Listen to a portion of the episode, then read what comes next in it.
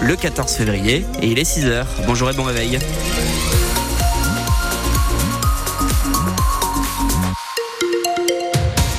Le journal, Louis de Bergevin. Et on commence par faire un point sur la météo. Benoît, qu'est-ce qui nous attend aujourd'hui? Alors, euh, un petit peu comme hier, euh, pour euh, les températures maximales, elles augmentent en revanche jusqu'à 19 degrés attendus au meilleur de la journée.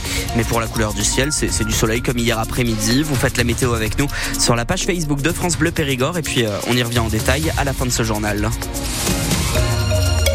Et on démarre avec euh, ce match phénoménal au Palio. Oui, le Boulazac Basket d'Ordogne a battu le leader du championnat hier soir. Victoire 73 à 70 face à La Rochelle avec une ambiance extraordinaire dans les tribunes et un scénario sensationnel sur le parquet. Les Rochelais menaient. La victoire s'est jouée dans les dernières secondes quand le BBD est passé devant grâce à un rebond offensif de Yuri Gotlin. Le Palio a chaviré. Clément Cavallo, le capitaine du BBD, raconte. Des comme ça, euh, en plus dans une atmosphère incroyable. Hein. On a eu un palio euh, vraiment incroyable. Je crois que c'est sold out. Il faut donner aussi beaucoup de crédit à La Rochelle. Hein. Ils sont pas leaders pour rien. Ils ont, enfin, ça a été un match vraiment incroyable. Par deux fois, ils sont passés à plus 7, plus 8. À des moments en plus un peu euh, des bons moments pour eux. Et c'est vrai qu'on revient par l'énergie euh, du sixième homme, par nous, par euh, le fight, le combat, vraiment. Et voilà, le rebond off à la fin de Yuri, c'est significatif. C'est significatif du, du, combat, du don de soi. Et il attrape le rebond entre trois Rochelais, il marque. C'est des émotions incroyables. L'ambiance qui était fabuleuse dès le départ. Hein. Le coach Alexandre Ménard dit qu'il a eu des frissons. On l'entendra tout à l'heure à 7 heures. Ce matin, Boulazac conforte sa troisième place du classement et se rapproche un peu de La Rochelle qui reste leader avec deux victoires d'avance. Maintenant, le BBD a deux semaines de repos. Les agriculteurs ne relâchent pas la pression. Deux semaines après la levée des barrages, ils manifestaient encore hier. Une quarantaine d'éleveurs laitiers se sont par exemple rassemblés devant Fromarsac près de Périgueux. C'est l'usine qui fabrique le tartare, le Saint-Moret et le petit Louis. Ils demandent que le groupe Savencia achète leur lait à un meilleur prix, 45 centimes le litre au lieu de 40 centimes. Ça leur suffirait pour payer leurs charges.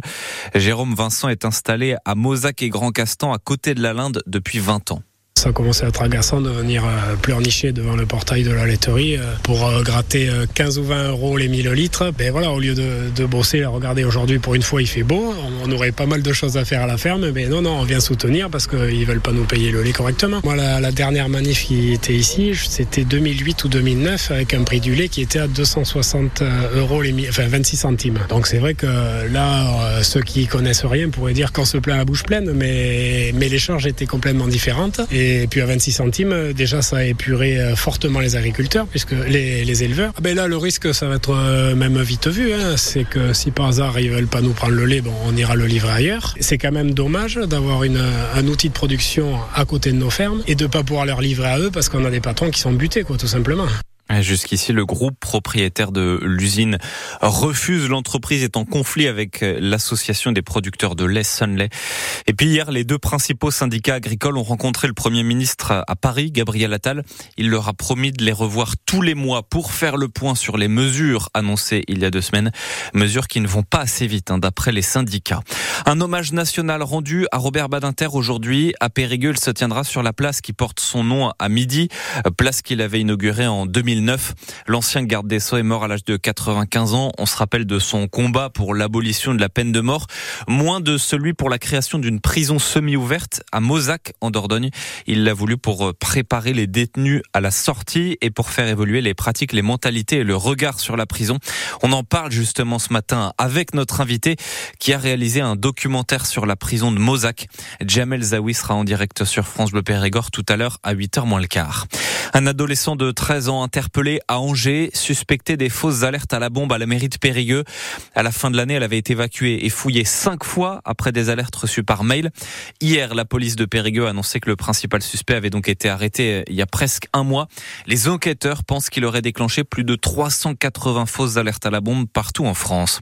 À Sarlat, une petite centaine de personnes ont manifesté euh, hier après-midi pour la défense de la maternité et de l'hôpital.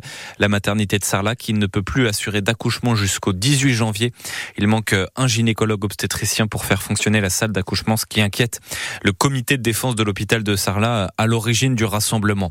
On connaîtra dans la journée le nombre de trains annulés à la SNCF. Les syndicats appellent à la grève des conducteurs dès demain soir et jusqu'à lundi matin pendant le premier week-end de vacances. Les revendications portent sur les salaires.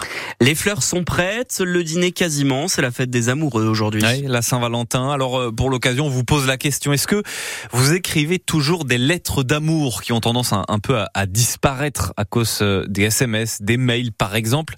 Est-ce que vous en écrivez? Est-ce que vous en recevez? Est-ce que c'est important pour vous? Vous pourrez nous appeler à partir de 6h30 au 05 53 53 82 82 pour nous en parler. Et puis dans, dans 10 minutes, Benoît, on va aller voir euh, dans un EHPAD deux amoureux. Ils ont 94 et 99 ans.